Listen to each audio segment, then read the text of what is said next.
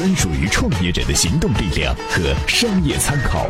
充电时间 TMT 创业者频道，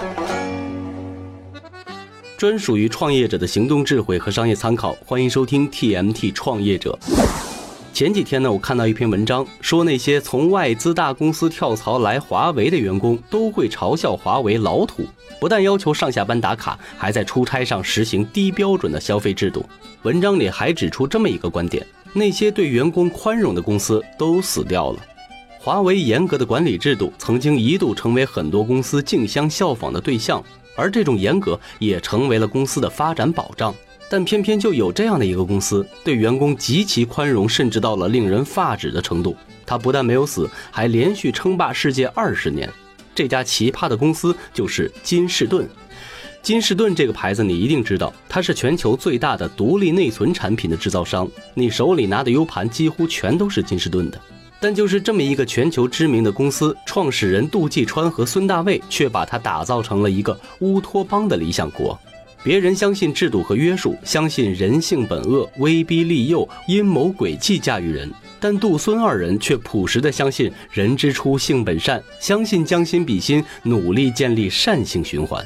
在金士顿，员工上班不用打卡，也没有 KPI，而且公司制度非常的宽松。就比如说，有员工刚入职就碰到私事要请假，这要在其他的公司啊是不可能给你批假的。但孙大卫知道后，不但批准了假期，薪水还照拿。有的员工遇到困难，杜孙二人随手就是几百美元，让员工拿去救急。就这样的老板呢，你可能一辈子也不会遇到。刚才说到的这些呢，在金士顿不过就是家常便饭而已。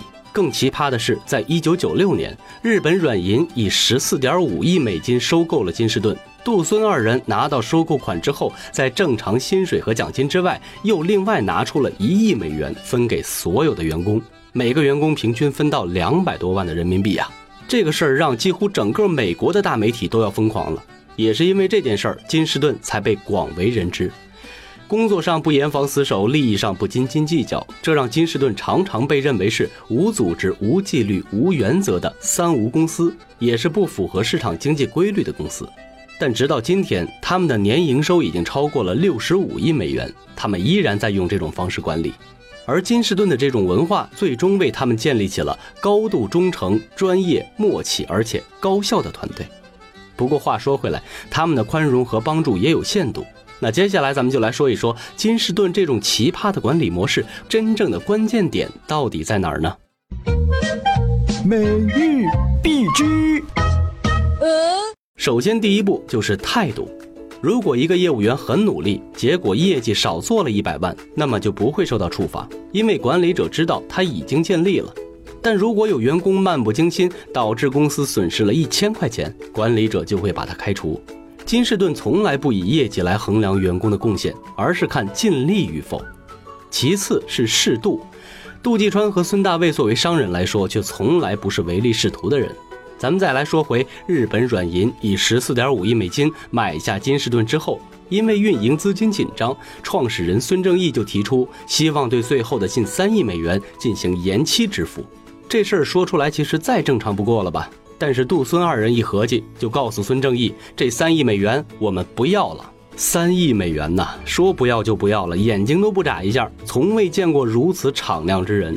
但接下来更传奇的是，时隔一年，到了一九九七年，被免掉三亿美元债务的孙正义调整软件的策略，决定把金士顿卖掉。也或许是出于那三亿美元债务减免的感激啊，他又主动的找到杜孙二人，让他们以四点五亿美元买回了金士顿。这对于杜孙二人简直就是空手套白狼啊！刨去那三亿多的债务减免，他们在一年的时间里面净赚六个多亿。而杜孙二人的商业合作观就是不要把钱一次赚完，而是要一直有钱赚。直到今天，杜继川和孙大卫依然坚持这样一套宽容友善的文化管理公司，并且为了坚持自己的文化，他们甚至一直拒绝公司上市。这也是金士顿另外的一个令人称奇的地方：无贷款、无融资、不上市。在这个日新月异的行业，就像老干妈一样，用最传统和朴实的理念，干出了最顶尖的成绩。今日关键词。